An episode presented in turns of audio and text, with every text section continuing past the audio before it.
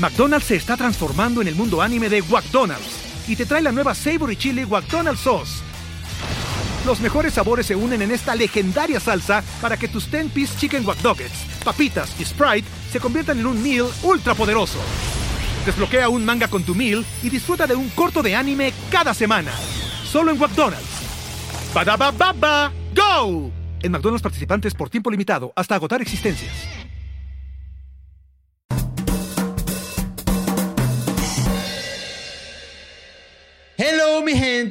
Amada y bienvenidos a un nuevo episodio de Bla Bla Bla. Muchísimas gracias a todos los que están escuchando desde donde sea que estén escuchando y les recuerdo como siempre que el inicio del episodio está disponible aquí y el final está en patreon.com slash bla bla podcast. Pueden ir a ese link o se pueden descargar la aplicación de Patreon como más les guste, como más les convenga o como se dice tradicionalmente, como se les dé la regalada gana. Pero yo recomiendo la aplicación de Patreon porque es excelente. La gente en YouTube, Spotify, Apple Podcasts, Google Podcasts y tus nalgas.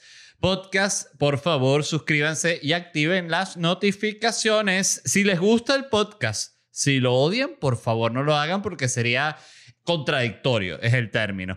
Este episodio viene patrocinado por los productos de Orangutan Care y Orangutan Provoke. Orangutan Care es la línea de productos con CBD de Orangutan. Pueden visitar su página de Instagram, Orangutan Care, si quieren ver más los productos, si quieren saber un poquito más a profundidad o pueden visitar la página de orangutancare.com. Tienen distintos productos como por ejemplo está esta crema anti-envejecedora, ¿no? Eh, o anti-envejecimiento sería el, término correcto.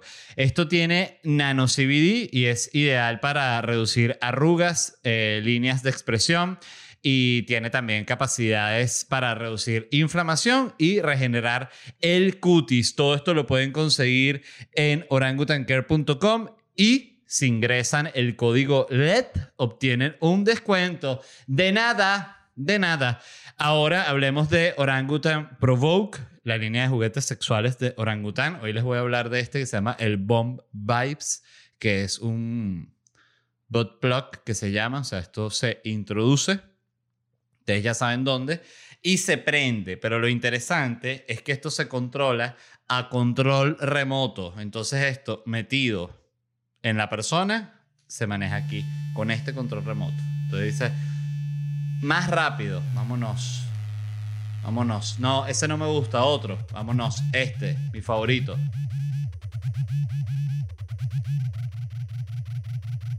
Y esa locura, ya lo apagué.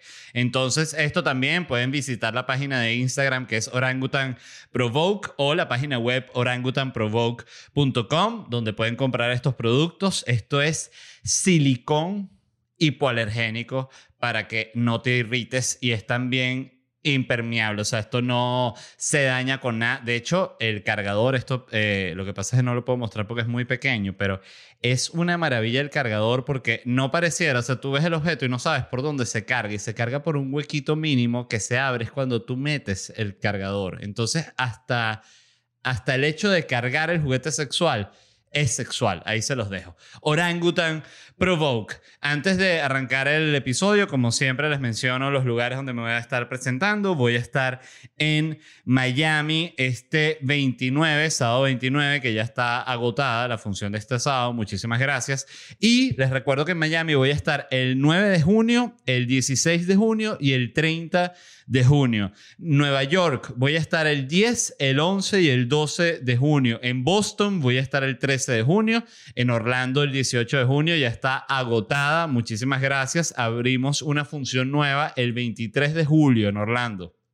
Dallas el 22 de junio, Houston 23 de junio, Ciudad de México, voy a estar allá el 3 y el 4 de julio, Chicago el 30 de julio, Nashville el 1 de agosto, Ciudad de Panamá, finalmente, eh, México, Panamá, empiezo a salir de Estados Unidos. Gracias. Voy a estar en Ciudad de Panamá el 6 de agosto y en Washington, D.C.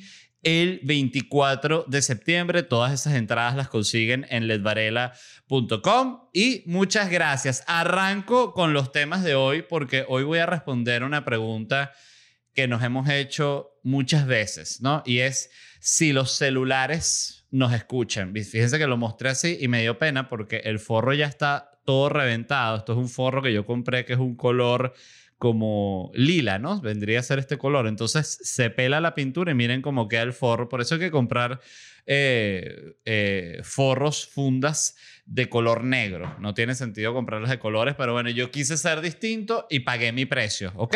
Ya me quedó eh, aprendida la lección. Entonces, eh, quería responder esta pregunta, ¿no? Porque leí un hilo de un especialista en tecnología y en privacidad en una tecnología en el cual él explicó cómo funciona esto, ¿no? Entonces, él lo explica a través de un caso para que quienes quieran leer el hilo directamente, lo publicó, él se llama Robert Griff y el, su cuenta de Twitter es arroba Robert Griff. Griff es G R-E-E-V, V pequeña, E, Robert Griff. Creo que se, se pronuncia así. Y él lo que explica es que estuvo quedándose durante una semana en casa de su mamá, me imagino que fue, no sé, hacer una diligencia, visitar a su mamá, ese es problema de él, ¿no? Porque visitó a su mamá.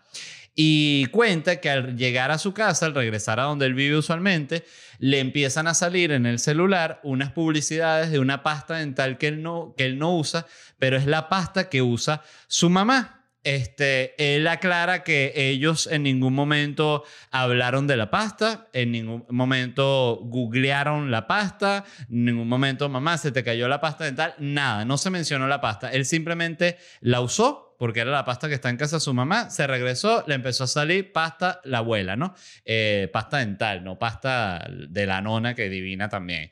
Entonces, eh, ¿qué explicaba él, no? Él decía que primero, y era lo, más importante de aclarar, es que los aparatos no nos escuchan. Él dice que eso es una teoría, de, una teoría conspirativa que eso se ha comprobado que es falso y que, y que es mentira y ya, los aparatos no escuchan. Eh, yo, lo que pasa es que nosotros creemos que nos escuchan justamente porque suceden estas cosas. Entonces, lo que él explica, ¿no?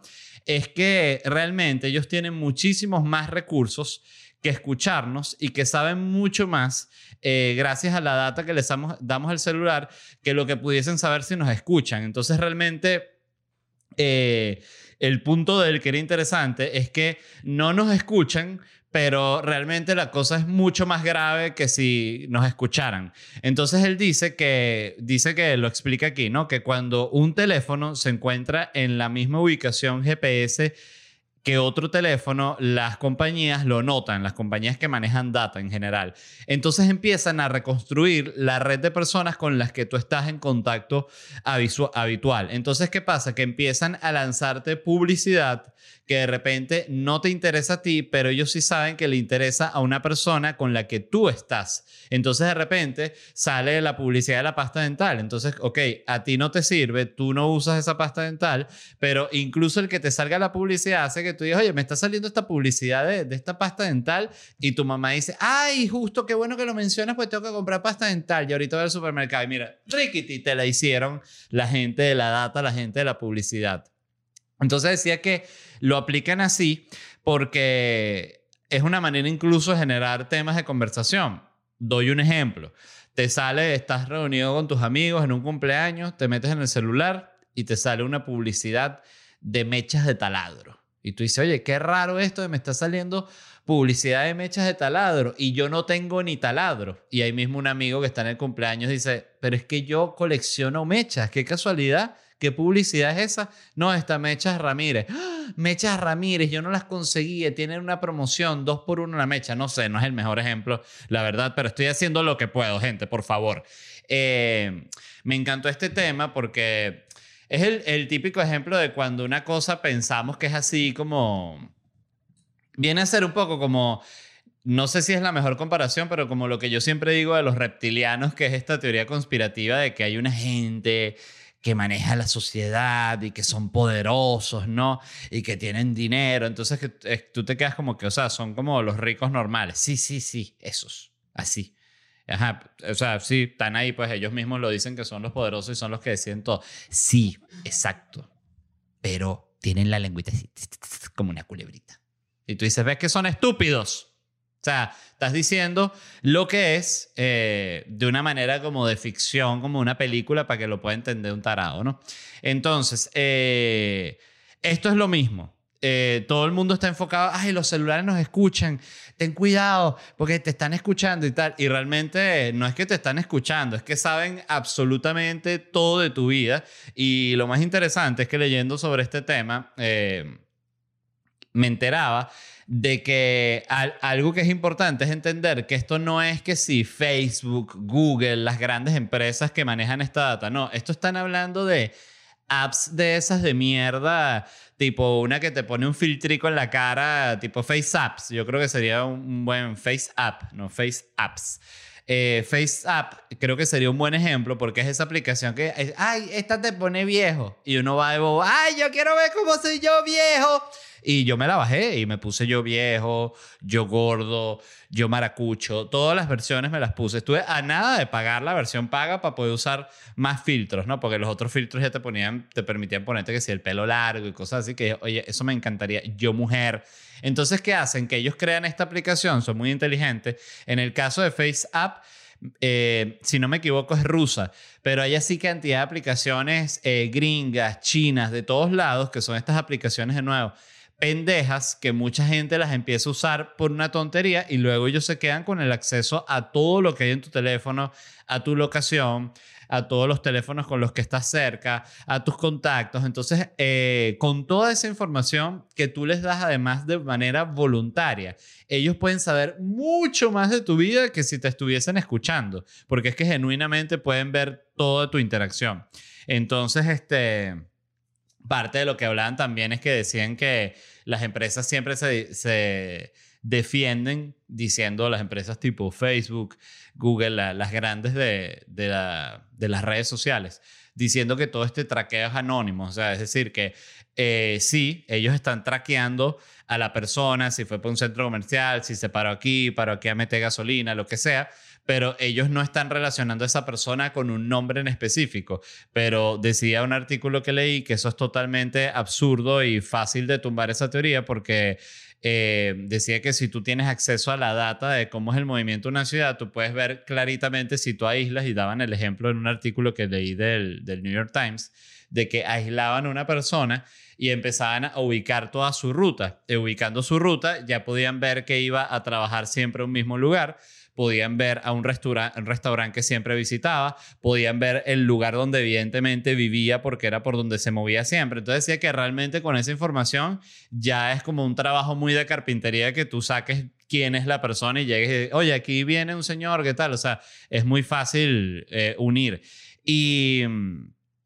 ¿Cuál es el tema con esto? Que es porque, porque es importante es porque estas empresas no están reguladas de ninguna forma. Entonces ellos tienen acceso a toda esta data, a, la, privacidad literalmente de la sociedad entera y no tienen ningún tipo de regulación, no tienen ningún tipo de, no hay leyes de qué pueden hacer o no hacer ellos con esa data y además todo es voluntario porque todo lo estamos dando. Entonces hablaba, parte de la comparativa que hacía el tipo era que el escándalo que haría la gente si el gobierno les dijera que, miren, eh, ahorita tienen que ir con este dispositivo, que es esta, este Sharpie. Eh, esto es un Sharpie funcional, pero aquí abajo le pusimos un rastreador que nos va a decir todo el tiempo donde tú estás, eh, nos va a decir, nos va a poner, lo pone en contacto con las otras personas que tú estés compartiendo que tengan el rastreador también. Bueno, y hablaba de que la gente se volvería loca sería que, ¿cómo es posible que el gobierno me vigile? Y más como es aquí, ¿no? La gente. Y decía que lo cómico es justamente que la gente ha dado ese permiso de manera totalmente voluntaria y con una sonrisa y sin ningún tipo de problema, porque de nuevo hay cantidad de pruebas de que como sociedad somos estúpidos y nos comportamos como huevones. Yo me incluyo, pero no solo me incluyo, sino que voy así liderando. Eh, ¿Qué era lo otro? Eh, bueno, nada, eso. Este, es un tema muy, muy profundo, el, el tema de la data y los celulares. Parte del gran conflicto también que se está dando ahorita es este, este enfrentamiento que están teniendo Facebook contra Apple, porque Apple puso esta función de que tú le puedas decir al celular, al app, que no, no rastree, ¿no? Entonces se ha molestado Facebook, se ha molestado todas las aplicaciones que, que viven del rastrear, que viven de esta data y mm, que por otro lado, eh, siento que es como contradictorio porque Apple sí la usa y Apple sí tiene toda esa información. Entonces es un poquito como que Apple es como el, el gatekeeper de, de, de, de, de invadir la privacidad de la gente, algo así. Eh, pero bueno, ya se, ya se sabrá para dónde va todo esto. Ya esto lo hemos hablado aquí un millón de veces. Y yo creo que es cuestión de verdad de muy poco tiempo hasta que a esta gente la regulen, pero seriamente. Eh, estoy hablando de Facebook, estoy hablando de Instagram, estoy hablando de cosas como las que están pasando de que Amazon compró MGM, entonces estas empresas tecnológicas se están convirtiendo en unos monopolios gigantes que tienen tanto cash y han ganado además tanta plata durante la pandemia. Ya estaban multimillonarios, pero además después de la pandemia se dispararon y simplemente están comprando todo. Entonces eh, se torna un tema un tema delicado cuando estas empresas tan gigantes tienen tanto control sobre la sociedad, ¿no? Em, pero el resto es chévere, denme like. Eh, la otra noticia de la cual les iba a hablar es del fundador de TikTok que se retira a sus 38 años para disfrutar de la vida. Este tipo se llama Shang Jimin. Shang Jimin eh, es el cofundador de TikTok, que es esta empresa, bueno, la empresa se llama eh, BitDance o ByteDance, BitDance. Pero el tipo dijo que nada, que se retira. Su fortuna está estimada en 44 mil millones de dólares.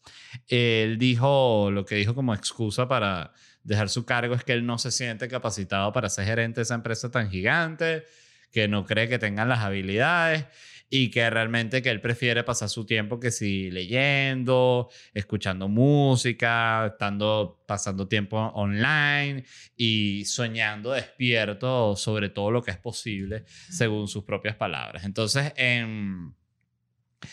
para ponerlo como en otro término, eh, él lo que se va es a gozar su billete y sus reales, pero con todo, con todo, con todo. ¿Cómo creo yo que sucedió esto? Bueno, este tipo tiene, de nuevo, eh, se mete un día en la mañana, ve que alguien lo mencionó en Twitter y que eh, Shang, o, en, la red social esta china, Weibo, eh, Shang Jimin ya está entre los 50 personas más ricas del mundo, una cosa así. Entonces, claro, él vio esa noticia, dijo, ay, mira, estoy entre las 50 personas más ricas del mundo. Y después se metió en el correo y tenía que responder 50 correos, que cuando tiene una reunión de Zoom, que, que si ya revisó la nueva versión de la, de la página web, que si ya se reunió con la gente de los algoritmos, que cuándo va a ser la reunión con tal. Y dijo, ¿saben qué? Yo no tengo que hacer nada de esta basura. Yo soy un chino multimillonario, cofundador de TikTok. Bye, bye. Eh, y se fue para la mierda, retirado. Este, dijo que va a vivir, que no va a ser un coño. Eh, hay un tipo, no recuerdo cuál era, este, no sé si es eh, Carnegie, uno de esos multimillonarios que, de los primeros multimillonarios gringos que fueron los que hicieron las vías de tren y así. Recuerdo que vi un documental sobre él, pero no, estoy, no recuerdo cuál, cuál de ellos es. Pero el tipo también se hizo multimillonario y como a los 50 años que sí vendió todo, se retiró y el resto de su vida la pasó literalmente que sí haciendo eh, caridad y tal y, y, gozando, más nada. Este, un poco como el italiano que les estuve hablando el otro día de Fiat, pero solo que este sí trabajó durante un periodo, pues. Eh, digo el, el, de las vías de tren. Lo que quería sacar es la cuenta, no solo por hacer el juego, ¿no? Si nos tuviésemos que reunir con este multimillonario chino, eh, billonario chino, o millar, millardario se diría, porque es millardos lo que él tiene, un millardario Nah, huevón, es millardario estás, Chiantian. Tipo que saquen a este señor de aquí, por favor. Em, ajá, él tiene 38 años. Imaginemos ahora que el tipo se muere muy longevo, de 100 años. Esos son 62 años que él tiene que aguantar sin trabajar. ¿Ok? Sin producir un centavo. Ok. Entonces son 62 años por 365 días que tiene cada año. Son 22.630 días que él va a estar sin trabajar. ¿Ok? Recuerden ese número, 22.630 días. Él tiene 44 mil millones de dólares. Ahora, vamos a imaginar que todos los gastos que él va a hacer el resto de su vida, la mitad de lo que gasta se le va en impuestos, ¿no? Ok, entonces vamos a quitar esa mitad de una vez y vamos a decir que de los 44 le quedan 20 mil netos para él. Para ti. Eh, ah, ok, y ahorita dividimos 20 mil millones de dólares, que le quedan 20 millardos, entre 22.630 días, y eso da un número, esto es lo que él puede gastar al día para no quebrarse. 883.782 dólares. Y ya, 883.782 dólares es el tope. Si gasta más que eso, coño, ya le dice, mira, eh, se me olvida el nombre, ¿vale? Qué, maldición. Eh, Shang, estás gastando mucho. Ayer gastaste un millón doscientos y coño, o sea, está bien. El otro día gastaste 610, pero vamos a, vamos a equilibrar. Eh, yo diría que sí la aguanta. Este, ojalá le vaya bien, ¿no? Uno nunca sabe, la vida puede dar muchos giros, pero yo diría que sí la aguanta. Vamos a ver. Em, yo siempre recuerdo que vi un documental sobre. Oye, por cierto, quiero tomar café, disculpen. Con su permiso. Mm. Por cierto, alguien me mandó cómo se llama el nombre de la gente que tiene esta maña de que no puede escuchar a alguien comer, que es la gente que me escribe cuando tomo el café que se vuelven locos, que siempre lo voy a comentar. Había un tipo que me pidió, me propuso que yo pusiera una campana eh, que sonara cuando yo voy a tomar café. O sea, para él. Una campana para él, diseñada para él, para ti, para no sé cómo se llama, Roberto. Ahí está la, campaña, la campana para Roberto. Pim, pim, para que él escuche no se vuelva loco cuando tomo café. Para Roberto era.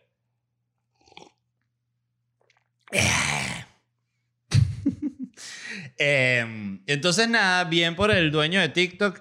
Yo haría exactamente lo mismo. Yo algo que, que lamento de mi vida, lo, lo puedo decir abiertamente, es no tener suficiente dinero para retirarme ya. Yo sí lo hubiese pegado ya, así que pudiese haber hecho ocho giras por Latinoamérica y por Europa y llenando unos lugares gigantes que yo dijera, aunque es mentira, yo creo que también si, si llegas a, a ese nivel de plata, empiezas a querer más. Pero yo fantaseo con retirarme, se lo juro. Este, y siempre me pregunto, ¿podré llegar al momento en que podré retirarme o tendré que tener 87 años y todavía estar haciendo estando no sé dónde ahí frente a ocho personas? ¿Cómo está? Buenas noches. Ay, no, por favor, no quiero. Eh, me gustaría retirarme como a los joven, joven, como a los 37 años, el año que viene. El año que viene me retiro. Eh, no me puedo retirar el año que viene, pero ¿cuál puede ser una buena edad para el retiro? Mm. Yo diría que como en un mundo ideal, me gustaría poder dejar de trabajar como a los 60 años. Eso me parece una edad decente que te queda unos buenos años para solo vacilar, para ir para la playa, para pura reunión, eh, para ah, muy bien, así, ah, escuchar a la gente, no hacer nada. Eso me parece, ese es mi sueño, uno de mis sueños. Pero bueno, para seguir hablando de China, ahorita vamos a hablar de John Cena, que se tuvo que disculpar con los fans chinos luego de referirse a Taiwán como un país. Para quien no conozca, John Cena es este luchador de lucha libre famosísimo Em, los más famosos ahorita son él y La Roca, ¿no? Según entiendo. Este, yo no veo lucha libre. Yo veía lucha libre en la época de, del enterrador, aunque el enterrador duró que sí 20 años, pero en la época que lo pasaban en, en, ¿cómo se llamaba esto? que Sábado Mundial. En, en RCTV, que estaba que si Tatanga, estaba el, el Yokozuna, que era el el, ah, el sumo, eh, estaba Hulk Hogan, imagínate la época de Hulk Hogan. Entonces yo no viví esta época de La Roca y de este John Cena. Entonces sé que ellos vienen de ahí Eh, sé que la lucha libre sigue siendo un negocio multimillonario e incluso mucho más grande que cuando yo lo veía, pero la verdad no tengo puta idea de quiénes son los personajes. Este, entonces este John Cena, sí lo conozco, pues dio el salto al cine, es una, uno de estos papeados del cine, que hay siempre como 3, 2, en este caso está La Roca, está él, y está el otro, el, que es el, el, no sé cómo se llama, el de Guardianes de la Galaxia. Ustedes saben cuál es, ¿no? Este, que es también un tipo como una carota. Ha hecho muchas películas ahorita, pero ese sí actuó horrible. Eh, la Roca y John Cena mismo. John Cena yo lo vi en una película que se llama eh, Trainwreck, que es de, de Schumer, que es una comedia y me pareció que está bastante bien, tiene muy buenos momentos. Eh, y John Cena tiene un personaje ahí y la parte, me cagué la risa con él genuinamente. También sale LeBron James, entonces hay pura gente pro-China en esa peli. Entonces, ¿qué pasó con John Cena? John Cena está promoviendo la nueva película de Rápido y Furioso y él aprendió chino, el tipo. O sea, esta es una gente que hay que admirarla.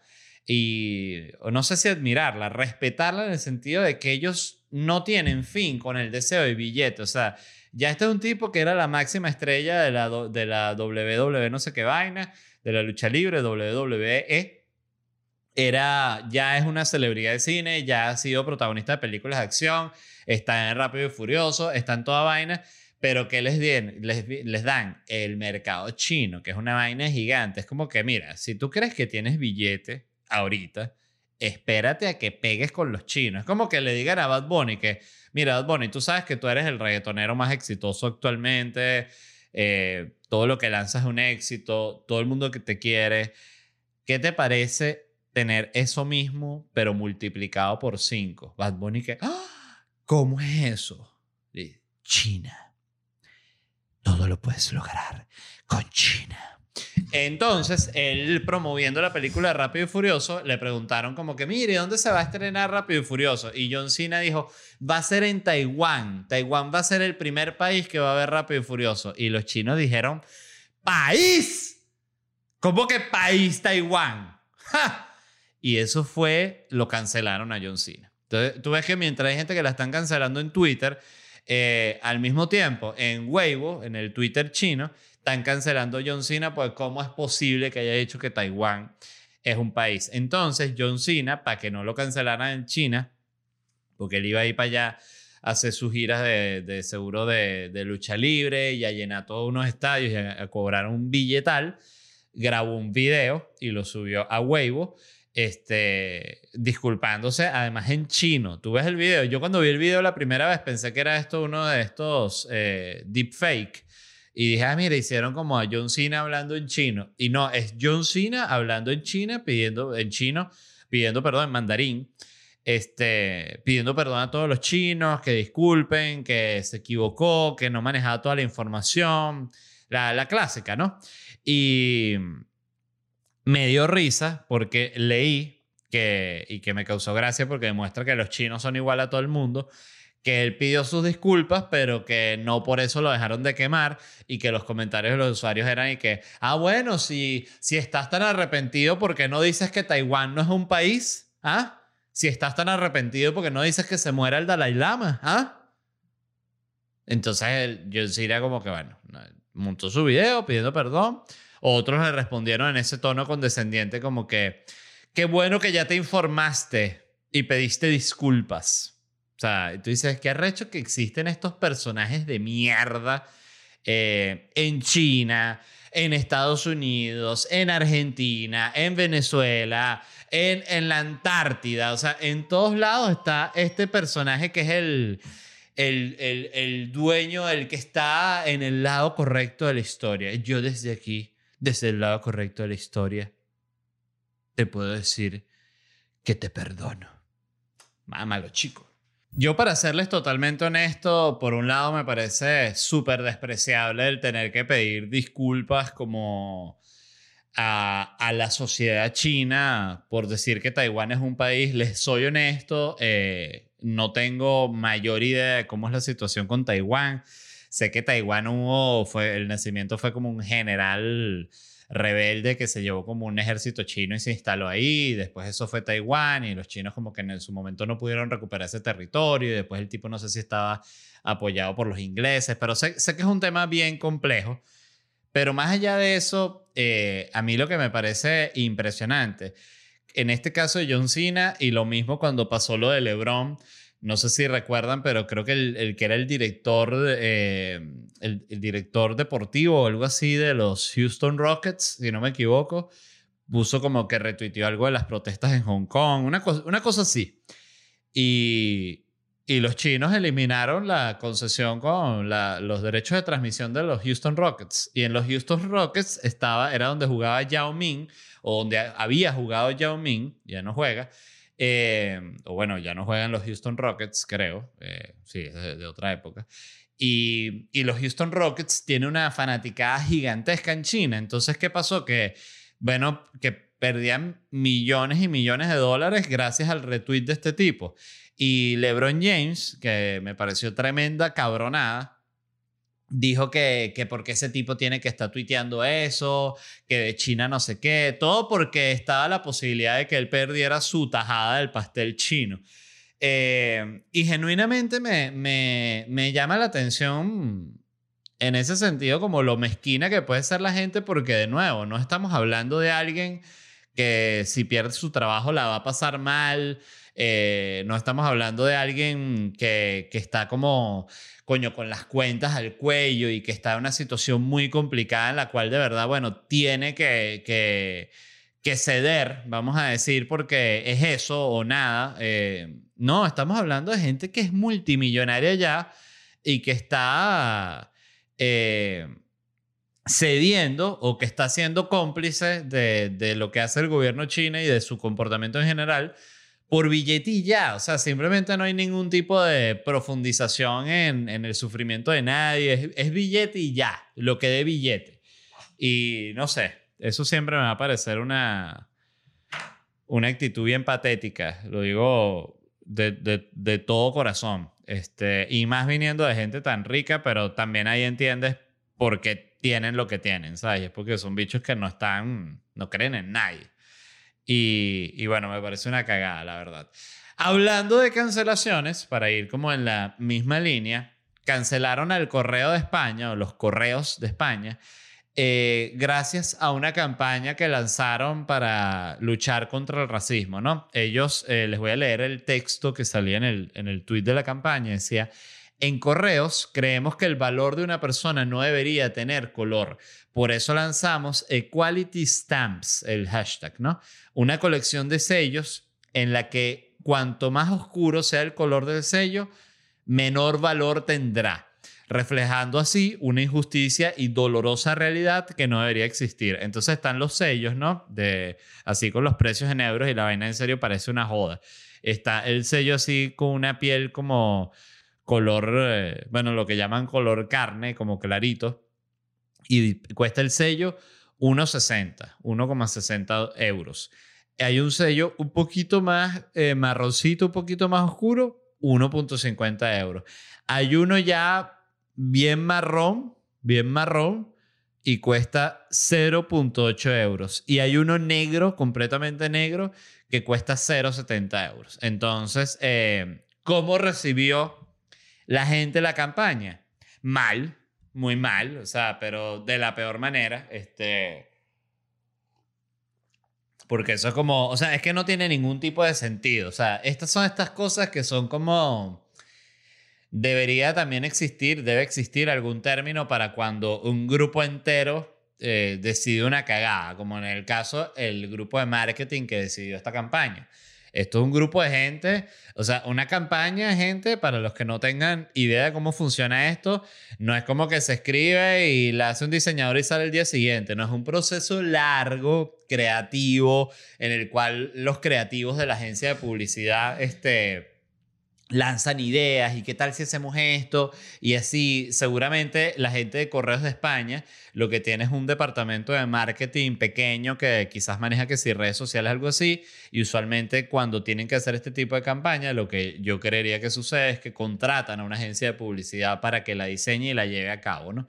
y todo este equipo esta agencia de publicidad eh, le pareció que esto era una cosa eh, que tenía sentido, ¿no? El tweet, para que, para que tengan una idea del nivel de la cagada, tiene 21.000 tweets citados. 21.000. O sea, estamos hablando de no, retweet, no retweets, no likes, tweets citados. O sea, cuando tú retuiteas y pones no puedo creer esta cagada. Bueno, eh, tú ahí lo puedes sacar. Siempre si un tweet tú lo ves que tiene demasiados eh, tweets citados, es que, se, es que eso que se dijo ahí es una cagada. O eso que se dijo ahí no gustó en lo más mínimo. Este, y bueno, nada, una cagada, pero de otro nivel se lanzaron en Correos de España. Bien por ellos. Otra cosa con respecto a Instagram, ahorita es de lo que les voy a hablar, dejará Instagram que los usuarios oculten el número de likes para disminuir la presión social. Entonces, Instagram, esto lo había probado como en un, uno de estos eh, programas eh, como por sectores y tal, ya lo activaron para todo el mundo, entonces tú puedes meterte y desactivar que aparezcan los likes, ¿no? Entonces, ¿cuál es la intención de esto? Bueno, que la gente que tiene pocos likes no se sienta mal, no tenga esa presión encima. O quizás gente que no creo que sea el caso, pero gente que tiene muchos likes y le da pena con los que no tienen likes, ¿no? Entonces, ¿por qué Instagram hace esto, no? Según ellos mismos, dijeron que es porque quieren mejorar la salud mental de los usuarios. Ay, Facebook quiere mejorar nuestra salud mental. Gracias, Facebook. Entonces, claro, la gente se pone triste. ¿Qué sucede? Esto lo, ha vivido mucha gente. Eh, todos lo hemos vivido de una u otra forma, ¿no? Que es la decepción de algo que vas a poner un post que tú dices, esto es lo más importante que yo he hecho en mi vida. Estoy poniendo el post en el cual me gané, qué sé yo, el premio, el bolígrafo de oro. Y es lo máximo que he logrado y estoy tan contento y escribí un texto, hoy me gané el bolígrafo de oro, fue un camino largo, lleno de obstáculos, eh, lleno de contradicciones, pero creí en mí y publicas eso, tres likes. Coño, la gente se pone triste. Porque la gente dice, esto es lo más importante que publica en mi vida, entonces quiero más de tres likes. ¿Qué quiero? Que no se vea que tengo tres likes nada más.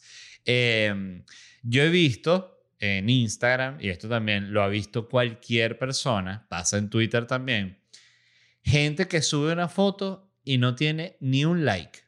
Que tú dices, yo sé que eh, vamos al punto, ¿no? Que es como el punto, además, cliché, que es que no deberían importar los likes.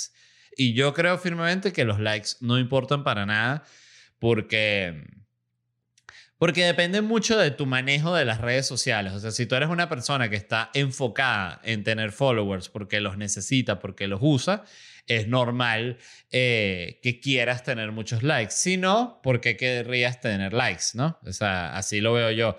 Pero, pero siempre, y eso sí, es al, al punto al que vuelvo, es triste cuando tú ves que alguien sube una foto y no tiene ni un like. Tú dices, coño, me da tristeza.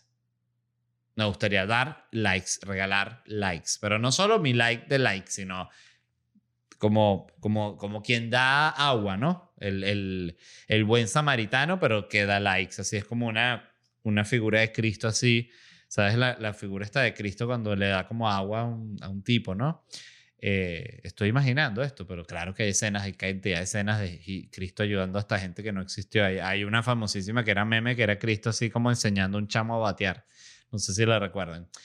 Y mm, este tema lo que me hizo pensar es que interesante como hay distintos tipos de likes. O sea, está, por ejemplo, el like de lástima, ¿no? Que es el like tú das cuando a alguien nadie le ha dado like. Y tú dices, coño, no puede ser que esta persona nadie le ha dado like. Like, ¿no? Ese es el like de lástima. Luego está el like de amistad, de amistad pura, que es cuando un amigo, una amiga tuya suben una foto en la que están felices, están, qué sé yo, puede ser con su familia o un momento muy especial o simplemente una foto en la que están contentos y tú sientes este como genuino calor de amistad y dices like, like de amistad pura. Está el like de apoyo, que es cuando alguien, por ejemplo, pone una denuncia de que lo jodieron o alguien le hizo algo malo y tú das ese like de apoyo que es como, hmm, hmm, y después sigue tu vida, pero ese, ese fue tu apoyo máximo. Está el like psycho, evidentemente, el like, ¿sabes? Que, que es de... de- de-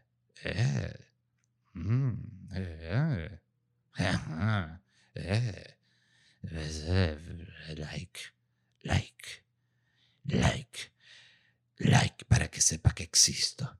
Porque claro, el like psycho eh, no es más que eso. El like psycho es un like que dice existo a la otra persona, ¿no?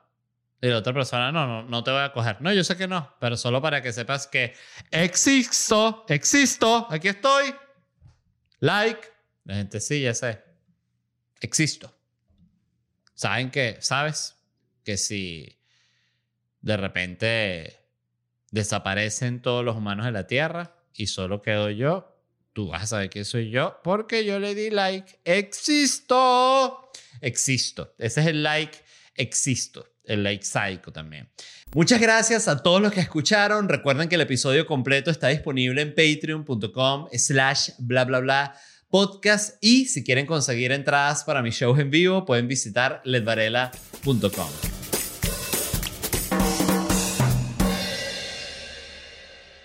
¿Estás listo para convertir tus mejores ideas en un negocio en línea exitoso? Te presentamos Shopify. Tal vez no lo sabías, pero nuestro podcast More Than Mamis es un negocio y lo empezamos por supuesto para desahogarnos y hablar sobre la maternidad, no para convertirnos en expertas de ventas y del e-commerce. Así que sí, necesitábamos ayuda para vender nuestro merch y poner en marcha nuestra tienda. ¿Y cómo suena con Shopify? Llegó otra venta. Shopify es la plataforma de comercio que está revolucionando millones de negocios en todo el mundo. Ya seas un emprendedor desde tu casa o desde donde sea, Shopify es la única herramienta que necesitas para iniciar, administrar y hacer crecer tu negocio sin dificultades. Con Shopify puedo gestionar pedidos, envíos y pagos desde cualquier lugar, brindándote toda la información y estadísticas de tus ventas al detalle. Regístrate para un periodo de prueba con tan solo un dólar al mes en shopify.com barra sonoro, todo en minúsculas. Ve a shopify.com barra sonoro para llevar tu negocio al siguiente nivel. Shopify.com barra sonoro.